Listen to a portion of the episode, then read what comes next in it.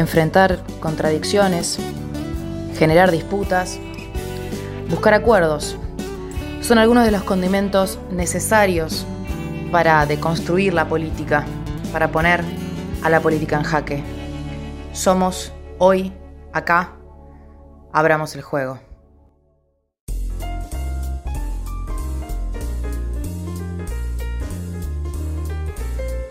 Muy, pero muy buenas tardes, muy buenos días, muy buenas noches. Acá, en este momento, es de tarde, es de tarde en el AMBA y seguimos, seguimos en la cuarentena.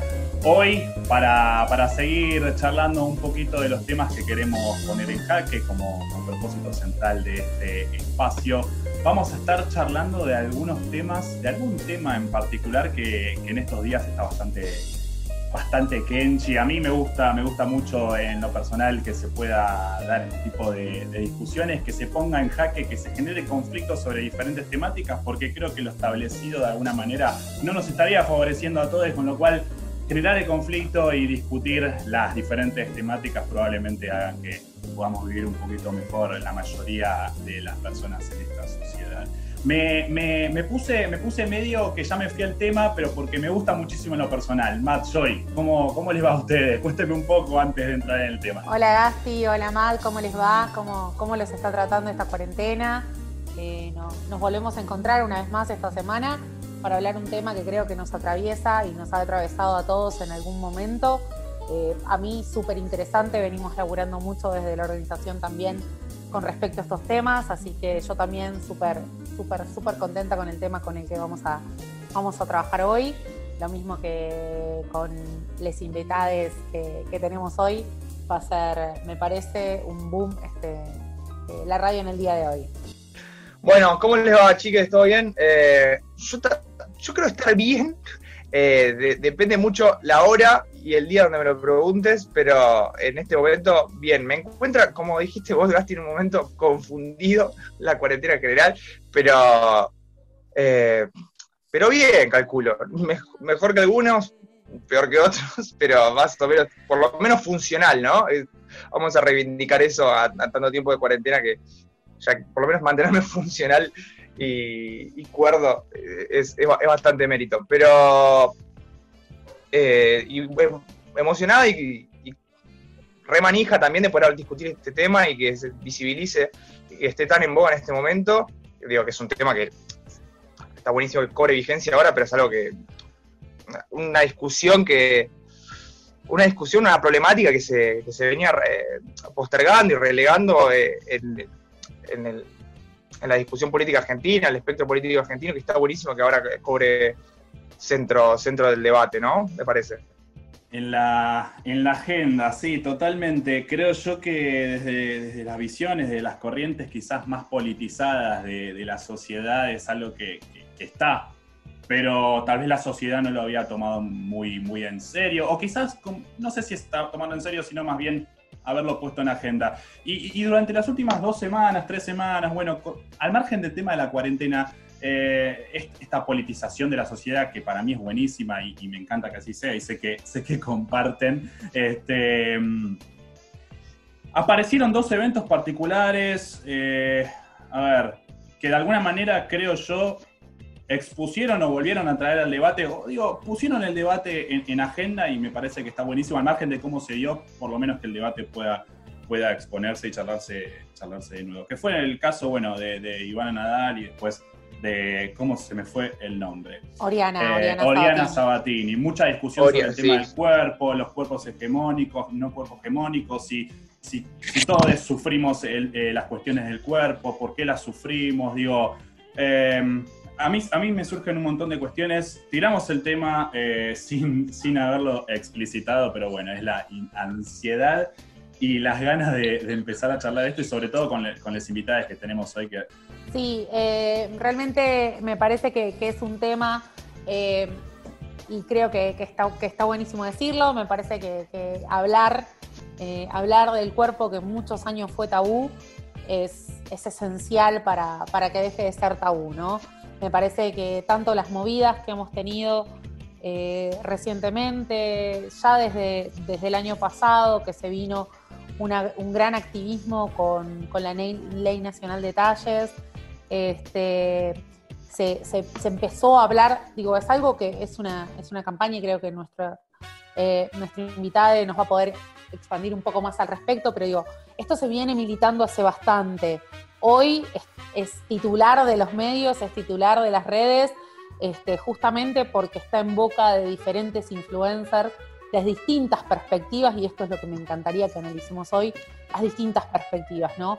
Esta cuestión de, qué es realmente el body positive, si realmente es esto o es, o es activismo o, esta cuestión, me parece que es, es ideal debatir este tipo de cosas. Sí es verdad que desde un tiempo esta parte ha sido, se ha, hablado cada vez más con la presencia de, de mucha gente en las redes con visiones súper opuestas. Y eso, y eso me parece que es lo que nos hace hoy poner a nosotros en jaque eh, el cuerpo, los cuerpos. Este, la Orga venimos trabajando hace un montón con esto de poner el talle único en jaque. Creo que no todos los cuerpos son iguales. Eh, y entonces ni la moda ni los medios nos pueden imponer que todos los cuerpos sean iguales. Y eso me parece que es desde donde yo me paro para hablar. Eh, y me parece súper interesante que podamos, que podamos debatir y que podamos este, pensar un poquito más y aprender un poquito más hoy de, qué se trata esto, ¿no? Sí, y sobre todo de dónde, de dónde se empieza a visibilizar esto eh, en estas últimas semanas, ¿no? Que vendría a ser dónde fue el, caldo de cultivo, la explosión de, esta discusión que fue en las redes, ¿no? Y las plataformas sociales y cuál es el rol que cumplen actualmente eh, las redes en arbitrar, eh, arbitrar este tipo de discusiones, eh, en sus potencialidades, en sus, censuras, de, qué forma eligen censurar una cosa, de qué forma eligen eh, visibilizar otra o permitir o darse licencias con, determinada, con determinado contenido y con otro consideran que no.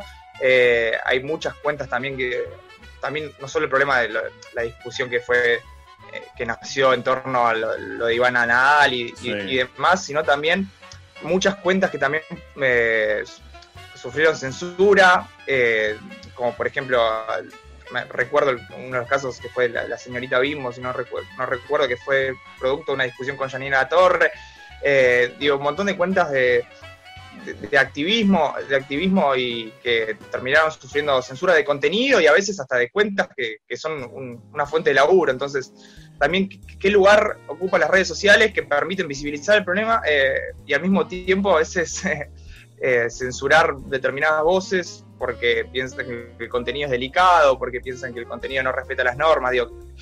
¿cuáles son las normas? Eh,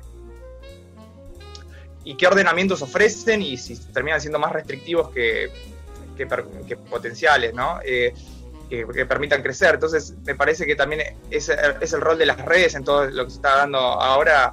Estaría bueno problematizar y discutir con, el, con el invitado, me parece un ámbito totalmente politizado hoy en día las redes, que insisto y lo voy a decir todas las veces que, diga politizado, me parece bárbaro. Y yo siempre lo digo porque, bueno, ustedes, Matt y yo deben estar cansados de que les comente esto, pero siempre me gusta comentar un poquito acerca de mi entorno, un entorno en donde la politización es una mala palabra, en donde la política en general es una mala palabra. Eh, entonces, un poco a mí me pasa desde el punto de vista individual de decir, cada vez que digo politizar algo, aclarar que, para mí es, es, algo bueno. Este, un poco en línea con lo que, con lo que se había planteado en, aquel debate sobre los cuerpos, el disparador fue un poco también la cuarentena, ¿no? A mí un poco el, ruido me empezó a hacer también con esos famosos videos que, que, surgieron vinculados al body positive y a todas esas cuestiones de la alegría y de estar bien, y ahí es donde entra el ruido principal, ¿no? Del estar bien y el estar bien vinculado a un cuerpo en particular o algunos cuerpos en particular. Digo, esta, esta dicotomía, falsa dicotomía entre un cuerpo, este, un cuerpo sano, saludable y, la parte física del cuerpo, ¿no? Yo, siempre lo planteo y a veces me cuesta hablar de este tema justamente por, por las disputas que, que se dieron estos días. Me reconozco dentro de la sociedad con un cuerpo, digo, eh, más orientado a, lo que se tiende a entender como hegemónico, pero aún así nunca me sentí cómodo con mi cuerpo y aún así entiendo también eh, y me hace mucho ruido cuando la gente dice qué bien que estás porque bajaste algunos kilos o che, ojo con el gimnasio, ojo con la cuarentena, no estás haciendo actividad física, te vas a poner mal. Bueno, todas estas cuestiones que a mi manera de ver las cosas, no, puedo afirmar nada de ello, pero sí hay muchos ruidos por todos lados y por eso creo yo este, fundamental empezar a tener un poquito más de, certidumbre con respecto a todo esto, con, gente que está en el día a día en estas temáticas. Ustedes, yo y Matt, a ver, eh, respóndanme un poquito, acompáñenme a esta, esta cosa que a mí me pasa y que yo, no voy a decir que es así, pero que al menos lo veo. ¿Creen que alguien, digo, creen que, que todo el mundo se siente bien con su cuerpo? ¿Creen que, no existe, digamos, molestia con el cuerpo? Y, en segundo lugar también, ¿por qué, y esto es más amplio, la sociedad impone reglas que en definitiva nos terminan haciendo mal? O sea, es algo que siempre me pregunto y no sé. Bueno, me parece, me parece clave, primero, eh, es súper importante entender la diferencia entre uno estar contento con su cuerpo y otro es responder a patrones sociales, ¿no?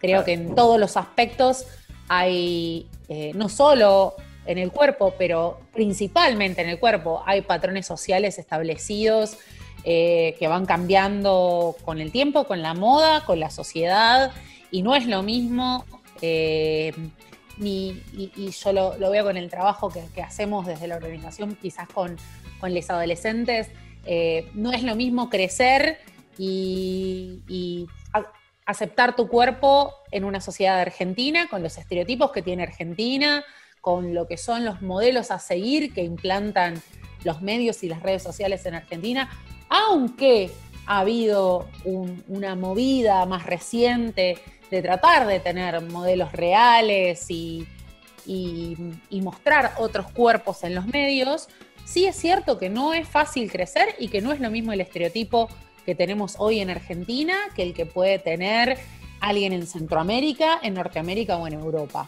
Eh, creo que históricamente ha existido esto de los modelos de alta costura eh, que eran totalmente inalcanzables y a propósito eran quizás cuerpos que eran extremadamente, ni, siquiera hegemónicos, creo que se pasaban para el otro lado, pero creo que, esta palabra que, venimos dando vuelta eh, es clave, que, es por qué debería haber un cuerpo hegemónico, como una ideología que te atraviese el cuerpo, ¿no?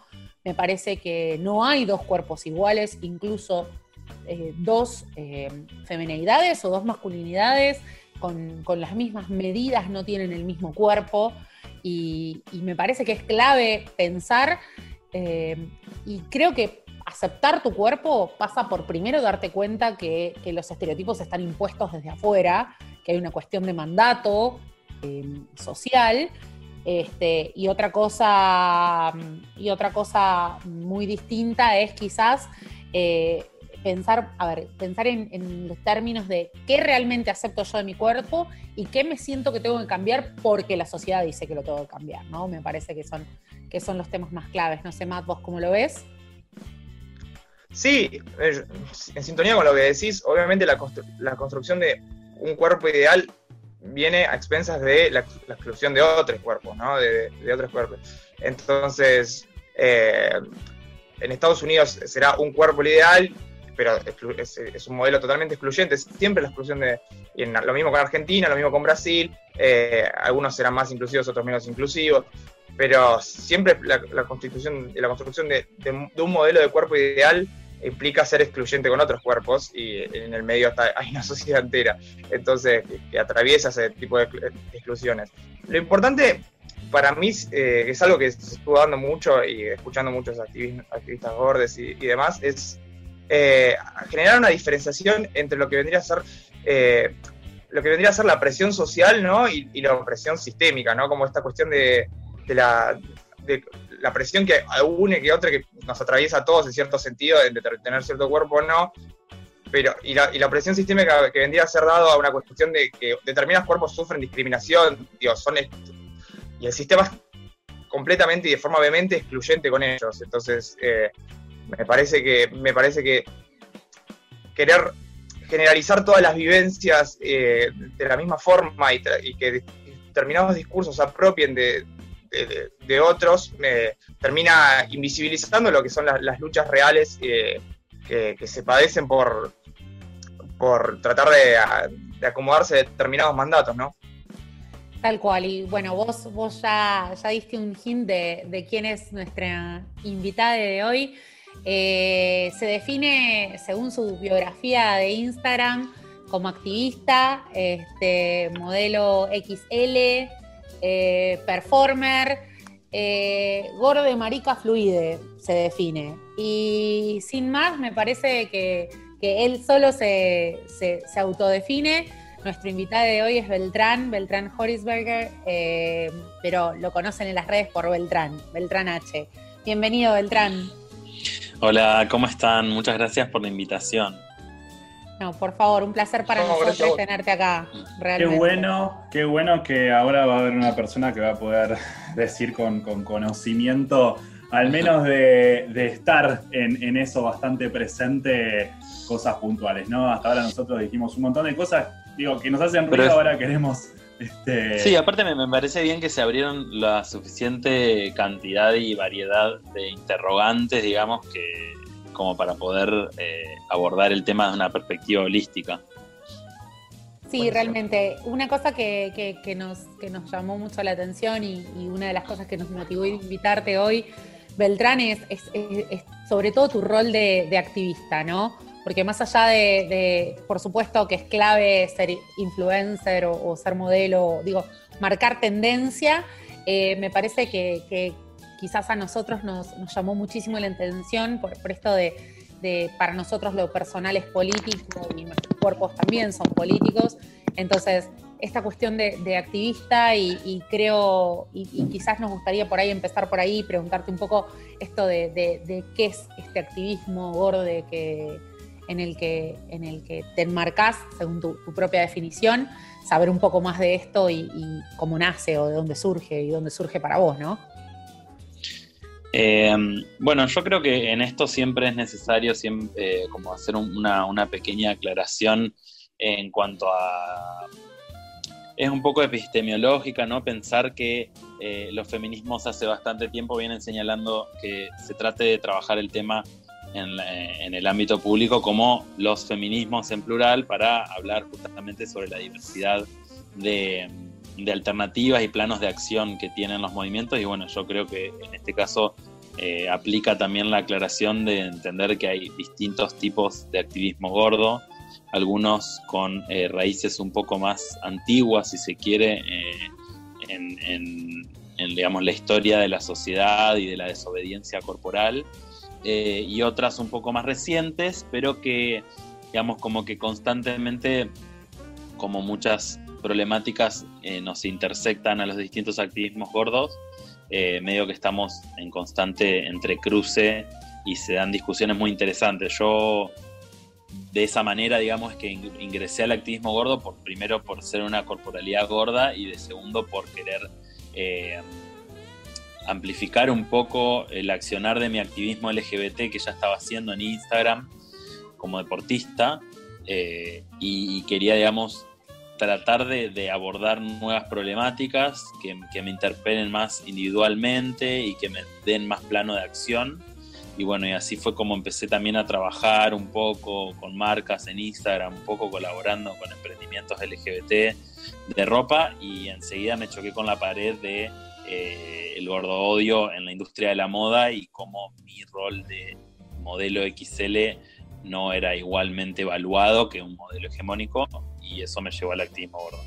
Las redes afectivas que, me, que formé políticamente como persona marica, digamos, eh, me recomendaron rápidamente personas que estaban activando eso y así fue como conocí a Samantha Alonso y a Lux More eh, y a Samantha, bueno, la conocí en, carácter de directora de la agencia de modelos que me, digamos, que me contactó para formar parte, que es Plus Dolls. Y a Lux More la, conocí a través de, Francisco Quiñones Cuartas, el director del Mocha, que me dijo que ella estaba haciendo cursos de activismo gordo y me acerqué a ella para, para iniciarme de una forma más, eh, si se quiere, pedagógica al activismo gordo, a los activismos gordos. Así que bueno, ese fue como mi trayecto, pero siempre, siempre, siempre si hay una impronta que defiendo desde mi experiencia personal como activista, eh, y esto siempre he tenido, he tenido buenas discusiones al respecto y sigo pensando lo mismo. Eh, yo defiendo muy fuertemente el impacto que tiene el activismo en redes sociales y jugar un poco con las armas del amo, ¿no? Eh, del influencer y todo este tipo de cosas que normalmente nos juega en contra eh, y tratar de poner ese tipo de herramientas a disposición. Eh, ese tipo de herramientas a disposición del activismo lo valoro muchísimo y, por ahora lo voy a seguir defendiendo. Gran parte de mi activismo se lleva adelante en redes sociales, sobre todo en Instagram. Beltrán, te, hago una, una, consulta. Este, Hace poco estuve en un vivo que hiciste con, Brenda, este, donde charlaron vinculado un poco ¿no? a esto que vos decís de las redes sociales y que en el caso del activismo gordo eh, es un medio bastante importante para canalizar todas estas discusiones y, bueno, los debates y, las reflexiones que, vos mencionabas. Eh, y en línea con eso, me acuerdo en ese vivo ustedes hablaban un poco o, discutieron sobre la simbología de, Les Gordes en, por ejemplo, las películas, las series, digo, los programas de televisión que solíamos ver eh, cuando, cuando éramos más, más, chiques. Digo, en ese sentido, ¿qué valor tiene para vos la simbología apuntado a este caso en particular, ¿no? A los cuerpos. Bueno, yo creo que las redes sociales han, han digamos, sabido demostrar si, la, posibilidad y la capacidad de, agencia que tenía las redes sociales y, sus contenidos sobre nuestras vidas, nuestra psiquis, nuestra concepción de la realidad, era como un iceberg, eh, digamos que con la, con la pandemia eh, gran parte de este iceberg salió a flote, ya no era simplemente una, una simple punta de decir, bueno, esto es, creo que las redes sociales causan esto.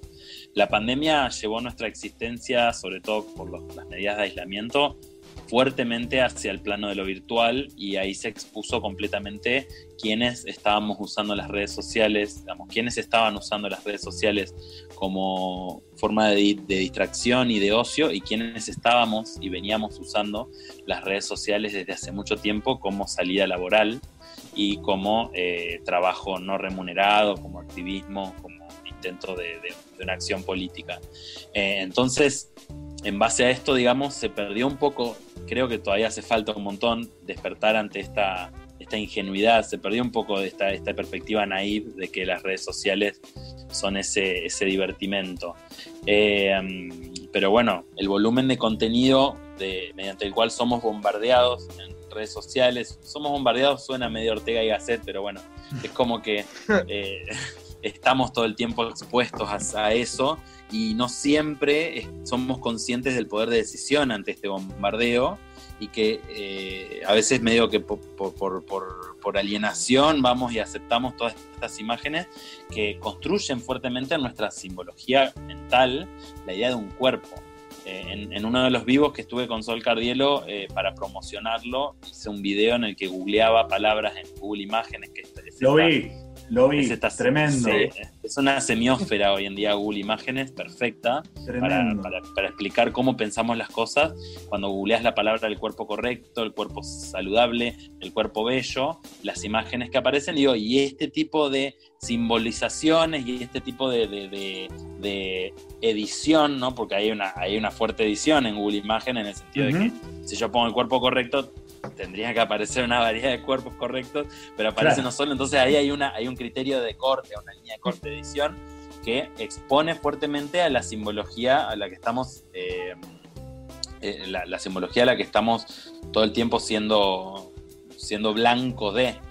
Eh, y bueno, y esto, digamos, es un poco lo que queríamos hacer visible muy difícilmente en nuestro reclamo eh, con las otras activistas gordas sobre la, censura de cuerpos en Instagram. Eso, eso, eso es clave y además creo, vos, estabas hablando de, cómo la pandemia nos, volcó a la virtualidad y, dejó ver un montón de cosas que antes estaban pasando pero quizás no se veían tanto porque ahora todos nos movimos a las redes sociales. Eh, e incluso creo que, también la parte negativa se ve más en las redes sociales ahora.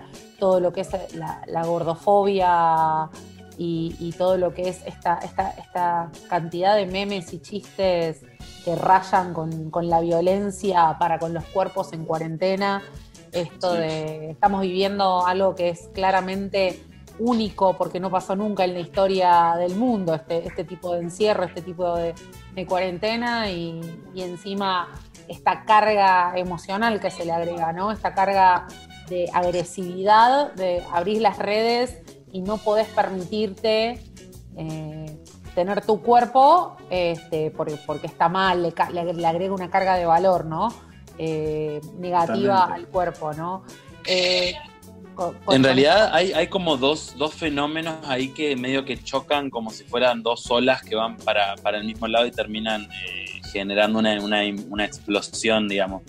por un lado son los memes de cuarentena, ¿no? Sobre la, que se los puede resumir como distintas expresiones de lo peor que te puede pasar en la cuarentena, subir de peso, eh, que se traduce en que lo peor que te puede pasar en la cuarentena es convertirte en una persona gorda.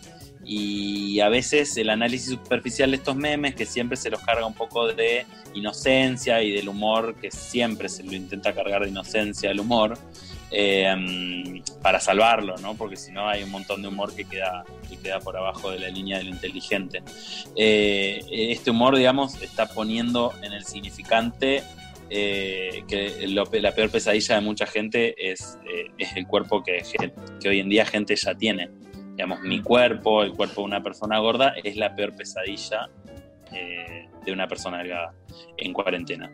esto, esto por un lado, y por otro lado la circulación de la, eh, es esta otra significación de la glorificación de cuerpos que hay, de los cuerpos que se adhieren a esta norma. ¿no? Y si volcamos todo hacia lo virtual, eh, la glorificación de los cuerpos en las redes sociales se traduce en el concepto que los, eh, los especialistas de marketing digital llaman engagement, que es mm. esta confluencia de cantidad de seguidores, volumen de likes en las publicaciones, cantidad de compartidos en las publicaciones y la cantidad de comentarios. Eh, esto se podría traducir como relevancia, eh, pero en realidad habla un poco más sobre la, potencia de interacción y la relevancia. Mm, y, la glorificación de ciertos cuerpos se traduce en engagement, que se traduce en hipervisibilidad de ciertos cuerpos y de ciertas personas portadoras de esos cuerpos eh, que profundiza la, grieta o la brecha de la, hegemonía, de la hegemonía de ciertos cuerpos por encima de la diversidad corporal y además de eso profundiza una brecha salarial, digamos, mm, que esto es lo que no se habla. Las personas que trabajamos eh, con nuestro cuerpo en medios que son glorificadores de los cuerpos hegemónicos, como los medios de comunicación, el espectáculo, eh, la música, etc., eh, ya, ya vivimos de las redes, porque los castings no están pensados para personas que no sean delgadas. Entonces, si trabajamos en redes, porque las marcas emprendedoras nos mandan, nos mandan la ropa, sacamos fotos con un fotógrafo amigo, cobramos un 10 veces menos de lo que cobra una modelo que hace campañas para marcas de shopping, que son modelos delgadas. Eh, y lo mismo puedo decir con actores, actrices y etcétera, personas que no llegan si no es por las redes. Eh, esa brecha salarial se profundiza aún más todavía por el engagement o la hipervisibilidad de ciertos cuerpos que adhieren a estas normas y que ahora, si nuestro, eh, nuestra plusvalía estaba dada por la resistencia de nuestros cuerpos y nuestros discursos, es decir, los cuerpos activistas gordos y los cuerpos performers y artistas y músicas y etcétera, venimos en redes sociales con, con un mensaje a cuestas de decir, estamos acá porque no nos queda otra, queremos llegar a la sociedad, pero la sociedad nos, nos, eh, expulsa. Estos mensajes de liberación, como si se quiere, el más lavado y no liberal, el amor propio, pero de ahí hasta la liberación gorda y la despatologización, en todo ese espectro de mensajes que son nuestras consignas y son el producto intelectual de otros activistas gordos que se dedican a escribir, como, como Laura Contreras, Único Cuello, eh, si eso era nuestra plusvalía y encima ahora ni siquiera somos ni siquiera, no te diría monopolio o oligopolio, pero si no, somos principales significadores de esas consignas, porque ahora los cuerpos hegemónicos descubren que en redes sociales su engagement y su hipervisibilidad se ve aún más eh, eh, mejorada por apropiarse de estas consignas y bueno, ya, ya está. Ya la hipervisibilidad y la brecha salarial y todo se termina de volver un abismo porque ya no somos ni novedosos los cuerpos gordos en las redes por nuestro mensaje. Y esto es lo que señalamos cuando denunciamos esta apropiación de estos, de estos, eh, con esta consigna, eh, con intención o sin intención, pero logrando un gran engagement por el uso de estas y en consecuencia, y capaz que sin intenciones, pero indirectamente, invisibilizando aún más los cuerpos gordos. Totalmente. Qué, qué, fuerte, pienso un poco en lo que estás comentando, Beltrán, un poco lo que decíamos al principio, eh, la simbología que hay en las redes sociales. Y, para mí no, no, es, no es, digamos, no sería un problema esa simbología, sino vos, como dijiste antes, el problema de no identificar esos mensajes que están de fondo en las redes sociales y que con esta pandemia, por el hecho de haber mudado, como decía Joy, ¿no? Nuestra vida casi por completo a las redes sociales, nos damos cuenta cómo estamos. Bueno, vos lo decías, y yo creo que con connotación negativa, porque hoy por hoy, al margen de que hay diferentes eh, movimientos y agrupaciones que en diferentes luchas están planteando la, disputa ¿no? de, esas, esos conceptos, eh, la verdad es que hoy por hoy estamos bombardeados. Hoy por hoy sí son, son, son más los mensajes, digo, fuertes, eh, definitivos en, temas de cuerpo en particular en este caso, pero que, se da mucho. Yo lo que percibo en, mi entorno también un poco es que no se identifica esa simbología, no se identifican esos mensajes detrás de los memes, no se identifica ese mensaje detrás de, un, de un modelo delgado, una modela delgada eh, exponiendo ropa X. Digo, no se identifica el mensaje de No, no se identifica y aparte eh, estaba analizado, el activismo gordo estaba analizado porque eh, tenemos, digamos, eh, estamos remando en contra del viento, como quieras decirlo, remar con viento en contra, porque constantemente eh, el discurso patologizante que ha dominado nuestra sociedad y en su máxima expresión llegó a tener un reality show que terminaba de, crear un circo de patologización de los cuerpos gordos que era cuestión de peso, se ha inmiscuido esta significación patologizante en nuestros cuerpos de tal manera y está tan enquistada en la sociedad argentina que eh, esto en consecuencia termina banalizando el activismo gordo porque en última instancia el gordo odio siempre ha sido justificado con el, parámetro regulativo de la salud. Cuando no, no sufre este tipo de discriminación tan sistémica otros cuerpos que podrían ser leídos por el mismo modelo de salud hegemónico como cuerpos que van en contra de su propia salud, como los cuerpos fumadores, como los cuerpos, no sé, distintas personas que como los cuerpos alcohólicos. Digamos, eh, otras prácticas sociales que bajo la moral médica son consideradas antisalud, no son eh, excluidas del modelo tanto como los cuerpos gordos. Y esto es en realidad resultado de una patologización que data de hace muchísimos años atrás, pero que se termina de, poner la piedra fundacional del gordodio en la medicina cuando la Asociación Médica de Estados Unidos, la AMA, declara la obesidad como una enfermedad. Y al declarar la obesidad como una enfermedad, primero desoye la palabra del comité médico que estaba asesorando lo que les dijo, no declaren la obesidad como una enfermedad, pero al mismo tiempo oye las campanas de una industria de lobby, el lobby de, de industrias eh, de la dieta y de, la, propaganda bariátrica y de un montón de otras industrias, eh, digamos, económicas que hacen peso para que la patologización de los cuerpos gordos sea una realidad. Primero, veamos lo problemático que es que ni siquiera la OMS declara la obesidad una enfermedad, sino la AMA, y no los médicos de acá repiten la palabra OMS. Fijémonos qué problemático que es a nivel político que una asociación de medicina de Estados Unidos, que es otro país, eh, marque eh, de esta forma una línea ideológica en la medicina argentina. Y por otro lado, eh, lo invisibilizada que está, o sea, hay un montón de, variantes de, la, de variables de la salud, hoy hay médicos que inclusive recomiendan Reiki, o sea que las, las saludes han podido adquirir otros significados, pero la salud pesocentrista no tiene alternativas.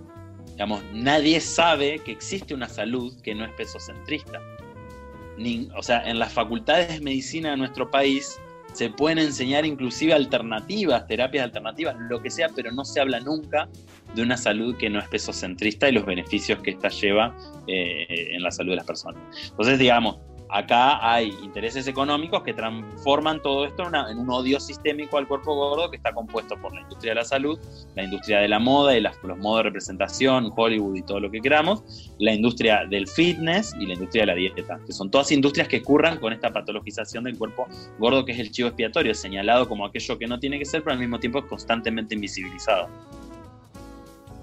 Claro, eh, y, en colación justamente con lo que decías, eh, incluso en las, en las redes sociales, ¿no? Como, diferentes cuerpos y como personas que se apropian de determinadas luchas, como la que estás mencionando, a veces son celebradas eh, justamente porque exponen su cuerpo y, hablan desde, el lugar de audacia y que estás diciendo lo que tenés que decir y qué bueno que lo decís, y otros cuerpos que en serio atraviesan este tipo de luchas y hay un activismo genuino y comprometido, hay un rechazo sistemático y una invisibilización sistemática que, se da. Entonces, ¿cuál es esta arbitrariedad? Eh, ¿cuán, ¿Cuán nociva termina siendo para el activismo y cuán restrictiva y, en sus potencialidades, incluso, y el rol de las redes sociales en general, va mi pregunta? Eh, porque también encima después se termina censurando estas cosas, eh, se termina censurando vos hace poco hiciste un informe en, la, TV pública sobre las redes sociales, incluso mencionaste algo que me llamó mucha atención, que en el activismo gordo hicieron, trataron de censurar cuentas de, pedofilia y demás, y, digo, ni siquiera les hicieron caso omiso a ustedes, y, después terminan censurando cuentas de, activistas gordos con criterios totalmente arbitrarios o con sin ninguna fundamentación, eh, con, mucho rigor. Entonces, eh, ¿Cómo ves este rol de, los, de, los, de la apropiación de los influencers, además de la brecha salarial, el recrudecimiento de, y la invisibilización del activismo genuino? Y y la qué potencialidad de las redes sociales, porque todavía seguimos la, la, disputa y la lucha sigue estando ahí presente. Entonces, eh, potencial, potencial de crecimiento y de interpelación queda, me parece. Entonces, ¿cómo lo Sí, obvio. En primero lo que señalás me parece interesante eh, poder digamos, observar un fenómeno que lo, de, que lo visibilizó bastante Sol Cardielo en una publicación que hizo hace poco, cuando fue, si se quiere, víctima o alguna otra palabra que podamos elegir de plagio, de una, de una fotografía que sacó hace muchos años ella, ahorcando sus rollos con una cinta de medir. Eh, y podemos analizar que si bien el discurso de Sol es muy pulido, y, acá está el, kit de la cuestión, que eh, las consignas pueden ser parecidas, las mismas, pero los activistas gordos no gozamos del privilegio que tienen las personas delgadas de no tener que ser especialistas en la materia, ¿no? Los activistas gordos estamos constantemente bombardeados por mensajes, yo también lo visibilicé en mis publicaciones, por mensajes que ponen en duda nuestras consignas y, estamos como de alguna forma obligados o enjuiciados constantemente a que nuestros argumentos sean perfectos, a que nuestra estructura argumental y nuestra retórica sea muy, muy clara y precisa y eh, no es algo que le pasa a otras personas que comparten eh, consignas similares. Como, digamos, como ejemplo fácil sería poner a una persona delgada que ponga la frase ama tu cuerpo no importa cuál sea su tamaño, mostrándose en bikini, supongamos si es una feminidad, eh, y la, una feminidad gorda en la misma posición, con la misma ropa, con todo, diciendo la misma frase, eh, las personas gordas somos blanco de mensajes y, mensajes privados por Instagram en el cual se nos dice, ojo, pero, ama tu cuerpo en todos los tamaños, pero la salud, pero la salud. Y esta misma frase no se le es interpelada a las personas delgadas. Entonces, esta brecha se traduce en lo que vos estabas señalando del informe, ¿no? Eh, las personas tienen la libertad de denunciar publicaciones en Instagram me acorde a eh, violan las normas comunitarias. Estas normas comunitarias penalizan, si se quiere, la apología eh, a eh, la pornografía infantil, la apología a la autolesión. ¿sí? Hace poco, digamos, autolesión incorporó el concepto de bulimia y anorexia. los discursos de odio y no sé qué otras cosas más. Ah, bueno, el maltrato animal, Y la pornografía per se. Y mm, los cuerpos gordos cuando se muestran sobre todo las feminidades orgullosamente gordas, usando palabras específicas que son ya eh, targeteadas como gorda en sus redes sociales o no usándolas y simplemente mostrando su cuerpo, eh, esto del orgullo igual es como una consigna también un poquitito neoliberal como el amor propio, pero digamos orgullosamente, para que se entienda, mostrándose orgullosamente gorda. Eh, sin recaer en pornografía ni mostrar, por ejemplo, un pezón, que es lo que siempre te dicen, ah, pero estaba mostrando un pezón. Bueno, ni siquiera en las fotos en las que están mostrando un pezón, las activistas gordas a veces mostrando simplemente su panza, son víctimas de censura y Instagram explica que esta foto ha sido denunciada por dos puntos y acá puedes rellenar cualquiera de los motivos la gente no se toma mucho trabajo en pensar de qué manera esa foto está infringiendo las normas. Simplemente la denuncia y elige un poco al azar, hoy es pornografía, mañana es autolesión, eh, pasado mañana es discurso de odio, pero lo hacen sistemáticamente y las empresas que moderan el contenido de Instagram, que lo hacen como una especie de call center donde tienen 0,9 segundos para definir si una foto es apta o no es apta. Eh, así, bueno, digamos, si, si, si entienden un poco el imaginario de lo que es el trabajo de un operario de call center, vamos a entender un poco el poder de compromiso político que puede llegar a tener esta persona, eh, y, en, 0,9 segundos eh, define si esta foto, digamos, que prácticamente está eh, expuesto a que su, a, su, educación estética de toda la vida, que le educó a decir lo gordo es desagradable, le dé en esos 0,9 segundos herramientas para decir si una foto de una persona gorda es apta o no es apta. ¿Qué va a hacer? Si se le educó para ver si se le educó para ver una estría o, un, o celulitis o lo que sea como algo desagradable. Total, te iba a decir que me sacaste la, pregunta que te iba a hacer, que era justamente por qué crees vos personalmente que hay ataques de parte de ciertas personas, porque entendemos que hay intereses económicos quizás de empresas y bueno, todo esto más grande, ¿no? Pero después en el de al lado, en la persona de al lado, como, como uno, como uno, digo, ¿por qué te critica? Bueno, eh, lo acabas de responder básicamente. Es por sí, es menos, es menos, es menos paranoico, si se quiere, y por eso también es como otro de los argumentos que tuvimos que dejar en claro en el informe, porque a veces pareciera que somos como, estamos, nos estamos haciendo la víctima, como dice el meme, ¿no? Eh, no ese es el caso. Eh, los mismos activistas gordos nos organizamos para teledirigir denuncias a publicaciones que son explícitamente pornografía infantil. Eh, no se asusten, digamos, los invito a hacer una búsqueda que es un poco cringe, pero buscar los hashtags relacionados a modelos menores de edad, digamos, modelos que modelan ropa para menores y hay Instagrams llenos de modelos menores de edad, de niñas, ¿no? En bikini, sobre todo generalmente en bikini, modelando traje de baño si se quiere, que nada, tienen miles de millones de seguidores y comentarios que ya con los emojis y entrar un poco a los perfiles de estos señores que publican los comentarios, ya entendemos que ahí hay una clara apología a la pornografía infantil o por lo menos al abuso. Eh, otros, otras publicaciones que son explícitamente maltrato animal, donde se ve gente eh, mutilando animales eh, de forma explícita, digamos, hardcore. podemos ver también pornografía hardcore, digamos, podemos ver pornografía con penetración explícita, donde muchas de las denuncias van teledirigidas a eso, pero aparentemente a la agencia de turno de moderación de Instagram decide que esas publicaciones no violan las normativas comunitarias. ¿Por qué? Digamos, ¿por qué? No lo sabemos, pero ¿qué podemos ver como común denominador? Todos los cuerpos de las feminidades en esas publicaciones son cuerpos consumibles por el patriarcado son cuerpos que adhieren a ciertos estándares de belleza, porque no son todos los mismos, no es mismo el estándar de belleza de una actriz porno que de una modelo de alta costura, como decía hoy eh, pero adhieren a distintos estándares de belleza, ¿no? Y estos cuerpos no son censurados, ni dados de baja, ni silenciados, mientras que una foto de Jessie Reyes del 2008 comiendo ramen con una pupera, mostrando simplemente 20 centímetros de panza y el ombligo, eh, es dada de baja por un supuesto discurso que incita a la autolesión. Mira, justo me, das pie porque mientras vos hablabas, yo veía que, muchas de, estas diferencias o estas brechas que vos hablabas con, los activistas gordes eh, son las mismas brechas que pasan con las activistas feministas y con las activistas LGTBI más. Y, bueno, un poco, un poco quizás para, para ir cerrando, este, tu perspectiva de, artista, que, vos decías que empezaste primero con un activismo LGTBIQ y después sumaste el activismo gordo, ¿crees que impacta diferente en estas mal llamadas eh, minorías, digo, y por minorías me refiero a feminismo, a LGTBI, digo, ¿impacta diferente eh, o impacta igual en, en la heteronorma, por así decirlo, el, tema de, los estereotipos gordos. De ser gordo y trolo. algo así, algo así.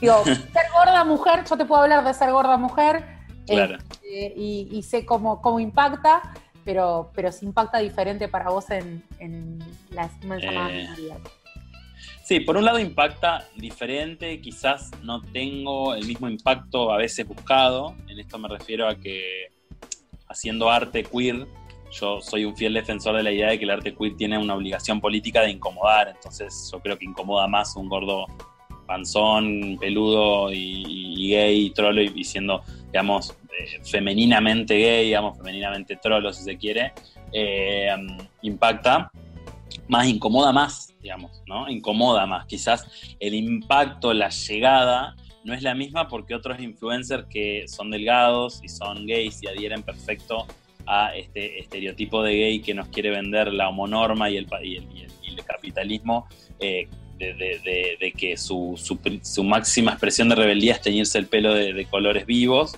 Eh, digamos, esto, este tipo de influencers tienen, no sé, 210 mil seguidores, los auspician distintas marcas, eh, Absolute Vodka, no sé, no se me ocurre nombrar otras marcas así que tienen normalmente campañas de, orgullo. Eh, y quizás si a ellos se les ocurre denunciar algo, probablemente su impacto sea mayor, ¿no? Eh, o sea, o si quisieran haber hecho un casting para ser columnista en la, televisión pública, no tendrían que haber tenido ciertas suertes con las que yo conté y ciertos golpes de suerte con los que yo conté. Y esto que decía hoy, ¿no? La, la de ser súper eh, eh, metódico en las argumentaciones y, perfeccionar mi capacidad comunicativa y todo para que eh, esto, digamos, como que de alguna forma adorne el eh, gordo trolo que en realidad soy. entonces, impacta, sí, yo creo que incomoda más, pero al mismo tiempo nos cuesta nos cuesta y me cuesta y me cuesta también porque yo no quiero adherir a eso, entonces no voy a ni a bajar de peso ni a ser eh, un oso, que es como el, estereotipo más aceptado de gordo y gay, que sería ser masculino y un montón de otras cosas más que no tienen nada que ver con mi esencia.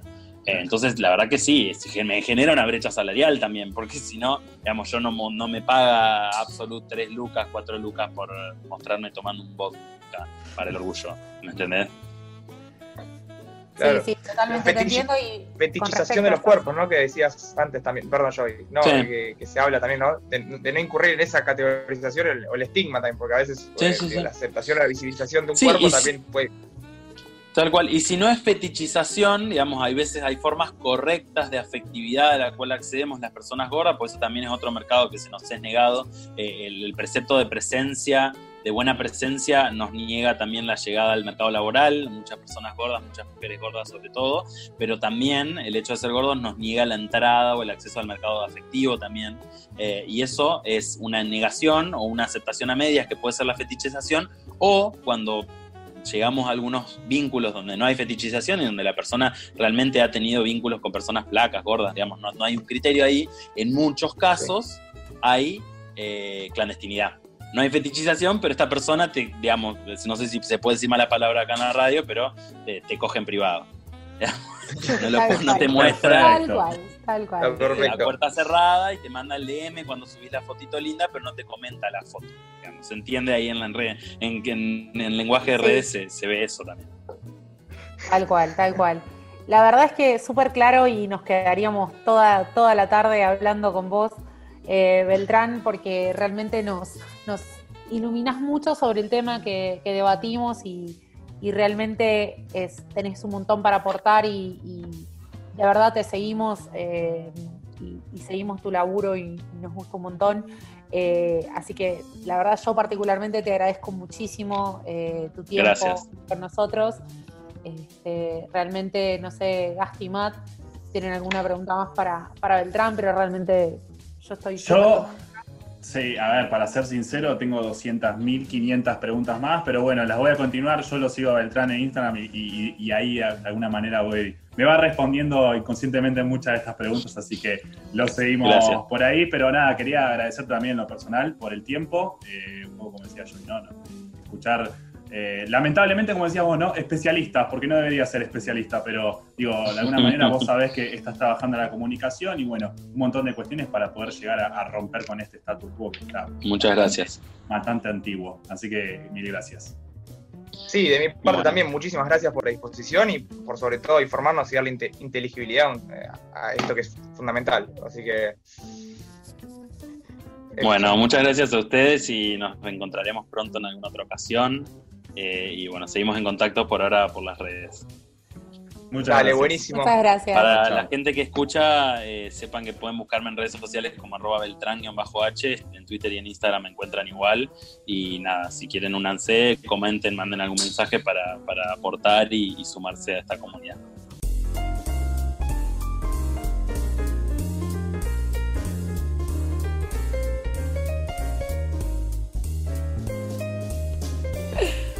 Bueno, cuánta, cuánta información, ¿no? Creo que Beltrán más o menos respondió a casi todo y mucho más de las preguntas que nos hicimos al principio, ¿no? Este, a mí, como decía recién en particular, es un tema del cual me gusta indagar mucho. Celebro que, esté hoy en boga, celebro que esté en agenda, haya llegado como haya llegado, ¿no? Como decíamos recién. Pero bueno, este, nada, súper, súper importante todo lo que nos comentaba y me dejó con más dudas que certezas, pero bueno, esto va a pasar siempre, ya lo sé. Sí, sí, sí, parece. No, que da, para hablar media hora. Sí, la verdad es que es que no. Media hora más, digo. Teníamos claro, claro, no, no teníamos cómo, cómo parar porque seguíamos preguntando. Eh, pero algo que, que me parece súper interesante, que tiene mucho que ver con esto, con esta cuestión de, de, los cuerpos, es el trabajo que viene haciendo el equipo de políticas públicas, de política en jaque, con un, con un proyecto muy interesante que, que, se ha denominado Talles en Jaque. Y un poco para contarnos qué tiene que ver con, con esto, que, cómo, cómo se relaciona con esto que veníamos hablando de los cuerpos y esta idea de poner el talle único en jaque, tenemos hoy una compañera nuestra, ya amiga de la casa, amiga de, de esta radio. Vitalicia, digamos, ¿no? sí, tal cual. Que, compañera que viene hoy a, contarnos un poquito, se saca la gorra de economista y se pone un poco la gorra de, políticas públicas. La recibimos a Ruth Cooperman hoy para contarnos un poquito qué está haciendo el equipo de Talles en Jaque para políticas públicas. ¿Cómo estás, Ruth? Buenas tardes. Eh, qué difícil salir del rol de economista con ustedes, ¿eh? Ya, me estaba pensando. Sí, nosotros sabemos que se puede hablar de economía y todo.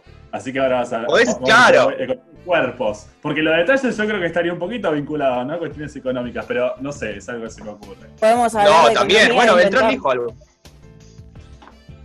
Eh, bueno, para que más o menos ponerlos a todos en tema, eh, hace ya cinco meses arrancamos con un grupo de compañeras, algunas pertenecen a la Organización de Política en Jaque y otras son adherentes. En realidad empezamos en una charla de, café a, hablar qué es lo que nos llevaba a, a pensar sobre talles, sobre cuerpos, qué es lo que nos molestaba de nosotras mismas. Lamentablemente el equipo siempre se formó por solamente por mujeres. Quizás en algún momento se pensó en incorporar masculinidades para saber cuáles eran sus visiones, por eso también se habló mucho con Beltrán y con otras personas. Eh, la idea un poco del proyecto era poner en la mesa y debatir sobre el proyecto de ley de detalles que se, se regularizó, eh, se aplicó en diciembre del 2019, pero todavía no se reglamentó. Eh, y la idea era un poco hablar sobre cómo nos veíamos afectados por el cuerpo, cómo la sociedad nos atravesaba en todas las esferas a lo relacionado con el tema de los talles, desde comprar ropa, qué comemos, por qué comemos, quiénes somos cuando comemos, por qué nos vestimos de una u otra manera, qué es lo que nos condiciona a esto. Para eso hicimos varias entrevistas con influencers, eh, casi todas fueron por vivos de Instagram.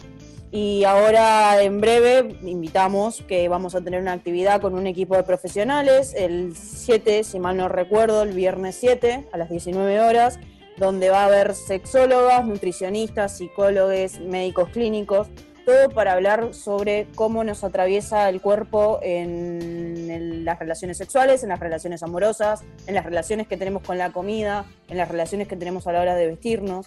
En todo. Eh, en todo, básicamente. Cuerpo.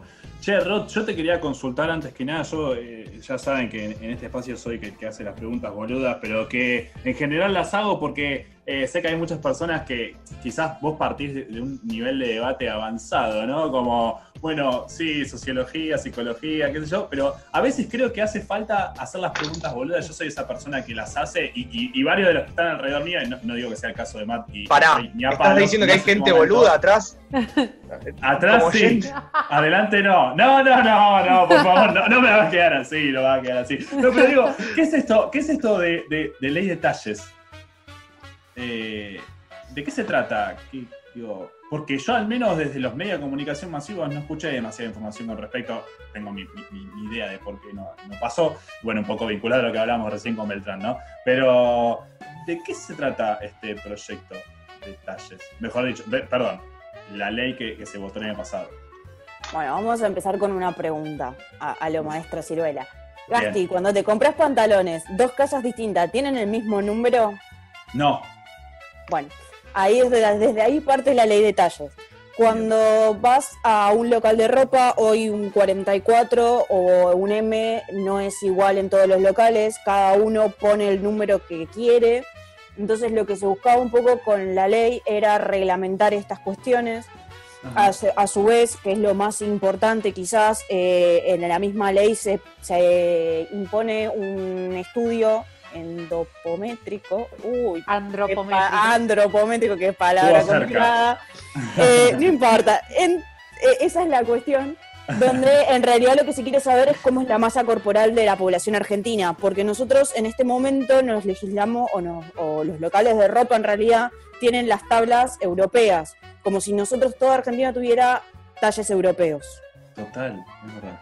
Entonces, eso es un conflicto a la hora de conseguir ropa, ya que nosotros sabemos que la diversidad corporal que atraviesa nuestro país es enorme. Y la idea de esto es que con el censo se hagan estos estudios para saber cómo son las diversidades corporales que tenemos en el territorio argentino. Eh, ese, es, ese, es, el punto quizás más importante que tenga la ley. Se trató también de unificar porque había 14 leyes provinciales, que algunas no estaban reglamentadas, e incluso la mayoría de las leyes estaban aplicadas sobre todo para feminidades y eran para locales que vendían ropa para adolescentes, mujeres o, muy enfocado en el cuerpo de la mujer, como si los hombres no sufrieran eh, problemas corporales. Sí, eh, claro. O sea, son problemas por cómo está hoy la sociedad. Problemas mal llamados. Claro, problemas mal llamados. Son problemas, coincido totalmente, hoy son problemas y justamente existen las personas bueno, como hablamos, como Beltrán, como Brenda, bueno, otros activistas, para que deje de ser un problema esa cuestión, pero totalmente hoy es un problema. Y una cosa que quizás eh, comenzó Gasti consultando, que, creemos, o, por ahí eh, consultarte desde tu perspectiva profesional, eh, digamos, esta, esta idea que, tiene el proyecto quizás de poner en jaque al talle único, ¿crees que el talle único tiene un, un origen o un gran asidero económico y que por eso tiene el rol que tiene hoy en la sociedad. Este, esta idea de, un talle que se pueda hacer estandarizado en masa para todos y que todos podamos entrar en ese, en ese talle eh, y el que no, el que no puede entrar en ese talle, engorde para entrar al talle o adelgace para entrar en el talle, pero entre en ese talle único. ¿Qué relación lo ves con, con la parte de industria o la parte económica al respecto, no? Uy, me tocaste una fibra sensible. ¿Viste que economía y eh. talles podía ir de la mano? Mira ahí. Tarde o temprano iba a encajar, te avisamos.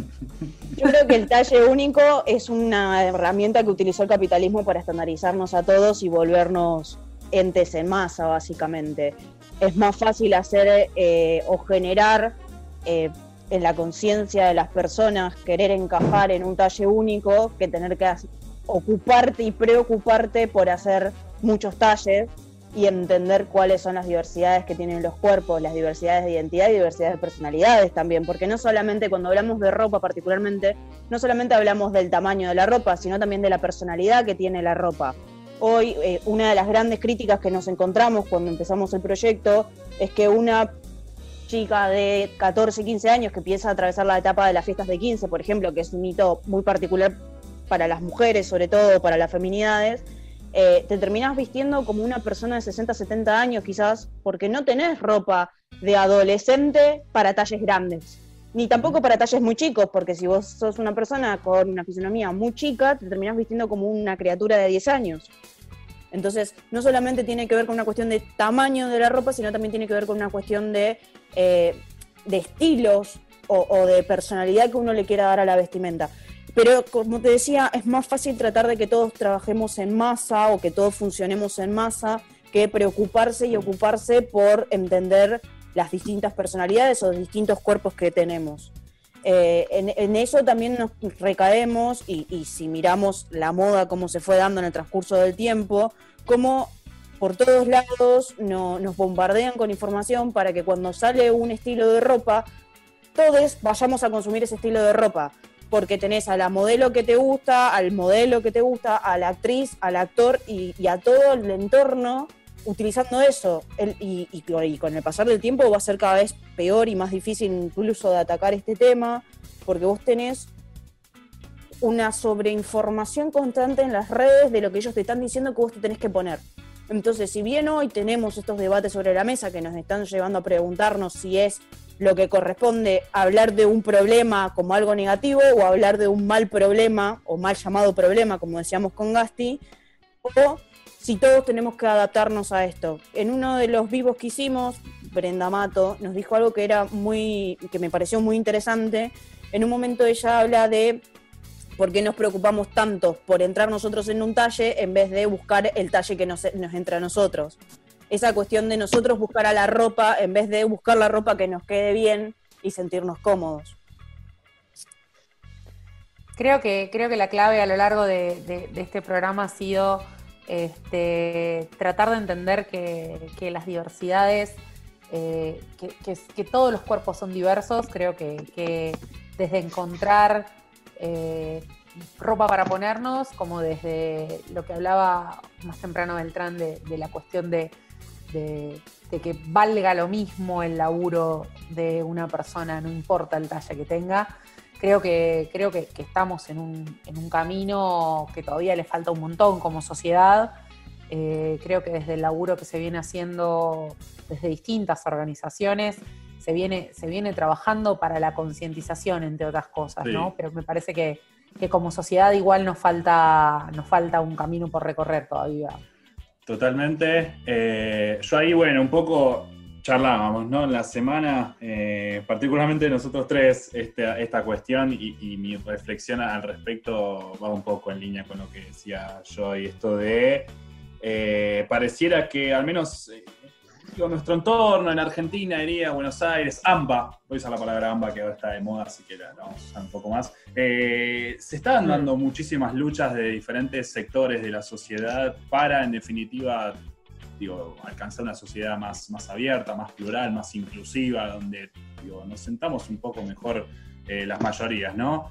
Y, en ese sentido, yo igual siempre peco de optimista, o sea, a veces me dicen que soy muy optimista, pero creo que, digo, lo pienso en, términos de otros países y estas disputas que se dan acá eh, están buenas, valen la pena, digo, son un conflicto tremendo, generan mucha discusión, generan muchas de las cuestiones que comentaba Beltrán antes, ¿no? Ba- Bajas de anuncios o bajas de publicaciones, denuncias, este, pero, pero creo que se generan, digo, se está dando, muchas, muchas luchas, muchas discusiones y, y que tienden a la apertura, ¿no? Y a la, y a la garantización de, de- de más derechos para, para todas las personas, digamos, para la sociedad. Sí, Para una sociedad más justa. Exacto. obvio, obvio. El, tem- el tema también es como, como, como lo que veníamos hablando, esto se visibiliza ahora, es algo que viene hace mucho tiempo.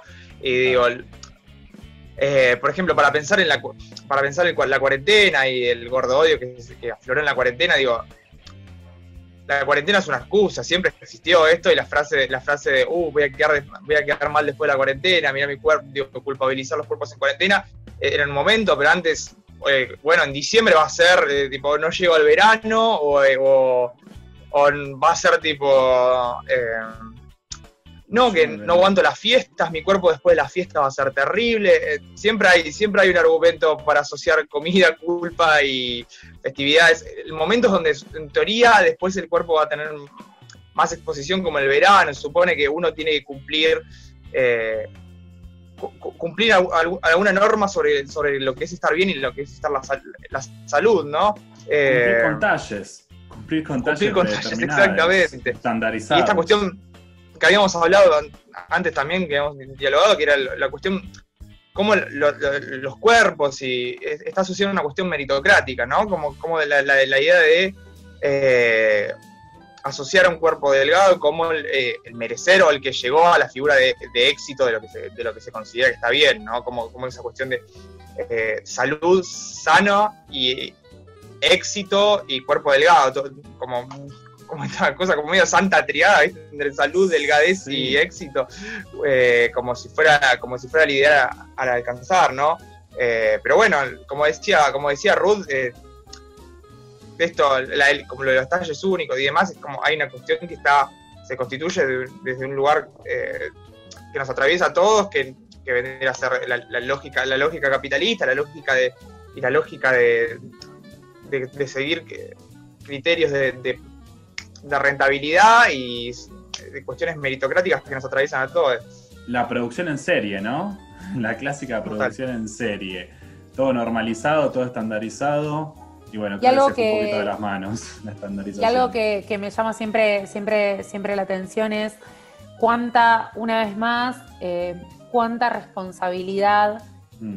eh, se le pone al, individuo, ¿no? Al individua o individue, este, con respecto a estas cuestiones y cuánto en realidad es, llamémosle el entorno, llamémosle al patriarcado, llamémosle a cómo nos criamos, llamémosle a la sociedad en general, cuánto hay de impuesto externo para que alguien se pueda sentir mejor o peor con su cuerpo. Digo, em, porque no solo forma parte de embanderar una lucha, como, como hablaban nuestros invitados hoy, sino también tiene que ver con, con, la persona que está en su casa sola, esa adolescente que no encontró el vestido para ir a la fiesta de 15, que decía Ruth, o aquella persona que no puede entablar una relación sexoafectiva porque no está conforme con su cuerpo y no se siente aceptada por otro. Eh, me parece que, hay, que hay un montón que la sociedad debería, debería aprender y sacarle un poco la culpa al individuo, ¿no? Creo que históricamente esto no es nuevo, creo que históricamente hay enfermedades que tienen muchos años de historia, que tienen que ver con la no aceptación de su cuerpo, eh, porque hoy hablamos sobre todo de cuerpos gordes, pero hay gente que transita enfermedades como la bulimia, como la anorexia, que mm. forma parte también de no poder pertenecer a un estereotipo, a un estándar, o no sentirte que puedes pertenecer a ese estándar, entonces autoagredir tu cuerpo para poder llegar a ese estándar. Y creo que, creo que cuando que, cualquiera es libre de hacer lo, lo, que quiera con su cuerpo y me parece que eso, que eso es clave, pero que la sociedad no puede buscar que alguien haga daño a su propio cuerpo para poder seguir un estándar o seguir un modelo o seguir a un influencer o un cuerpo hegemónico, ¿no? Y eso me parece... Sí, necesitamos cambiar las reglas que rigen la sociedad y no que las personas eh, que sufren las distintas reglas implícitas de la sociedad vean cómo se arreglan, ¿no? Esa, esa lógica que a veces medio está en algunos discursos medio implícito, o al menos yo las leo, esas lógicas individualistas, del bueno, eh, nada, que no te afecte tanto, sí, pero vivo con, gente, vivo con un entorno que me dice que está bien y que está mal, ¿no? Eso me, vuelve loco bastante pensarlo. Creo que poder cuestionarnos algunas cosas, creo que, empezar a, debatir, empezar a poner en jaque algunas cosas que están como establecidas son clave para, poder, para poder empezar al menos a cambiar, ¿no? Reconocer que hay un problema es el primer paso para empezar a cambiar y creo que poner en jaque estas cosas que nos hacen ruido, como vos empezaste hoy, Gasti, diciendo, hay un montón de cosas que me hacen ruido y no sé por qué. Bueno, que te hagan ruido ya es un montón, porque no a todo el mundo le hace ruido. Entonces, creo que que nos haga ruido y empezar a cuestionarlas y empezar a debatirlas y empezar a escuchar a los que saben o a los que tuvieron que informarse un poco más o aquellos que están viviendo las distintas luchas, me parece que es clave y creo que es lo que mejor sabemos hacer en esta organización. Matt, ¿vos querías decir algo?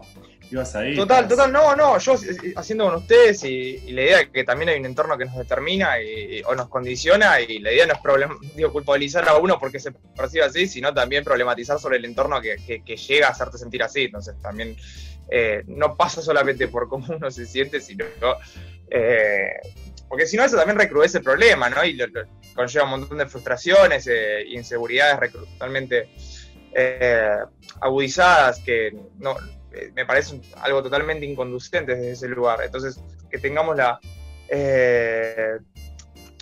la audacia de, generar interrogantes y problematizar es lo que al fin y al cabo va a generar que nuestro, entorno no empiece a hacer ese, tipo de cuestionamientos que son totalmente arbitrarios, ¿no? Eh, o esa idea de esa idea de bueno que no te joda tanto o como decía vos que no te afecte. o si no de o si no de tipo un montón de así como un montón de muletillas medio totalmente digo, estúpidas, por no decir otra cosa, eh, como, por ejemplo, ah, flaco, no es tan difícil adelgazar, como, o, eh, no, o, no es tan difícil, no comas, tipo, no engordes, no comas, como todas esas muletillas eh, completamente digo, baratas y de, cierto punto irresponsables, ¿no? en cuanto... Entonces me parece que lo que quiere el, ejercicio de, de, plantearse interrogantes es también tener responsabilidad a la hora de encarar estas cosas y tener responsabilidad es lo que llevan a no, a no incurrir en, respuestas eh, en respuestas totalmente simplistas y que, en vez de contribuir van a, van a recrudecer el problema, me parece. Total. Sí, sin duda, sin duda. Chicos, me voy súper contenta hoy del programa de hoy. Este, me parece que tuvimos grandes invitades. Este, me parece que, pudimos hacer lo que sabemos hacer, que es abrir un poco más el juego y empezar a, debatir estas cuestiones que nos atraviesan este, personalmente, pero también políticamente. Sí, yo me, voy, como dije antes, con más dudas que certezas, pero, pero creo que un poco de eso se trata este espacio y en general el espacio de reflexión, ¿no? Justamente romper ciertas ideas que estaban ahí como unos sí obvio y no se discutían, romperlos y en principio empezar a, indagar qué sí y qué no y por qué y de qué manera. Pero en definitiva, y en particular en este caso, tratar de reflexionar para, como decíamos antes, ¿no? Eh, tratar de sentirnos un poquito mejor todos en esta sociedad que tanto golpea, en este caso particular, los cuerpitos. Así que súper, súper contento y con demasiada información. No sé qué voy a hacer con todo esto ahora. este, por lo menos irnos a pensar. Irnos a pensar.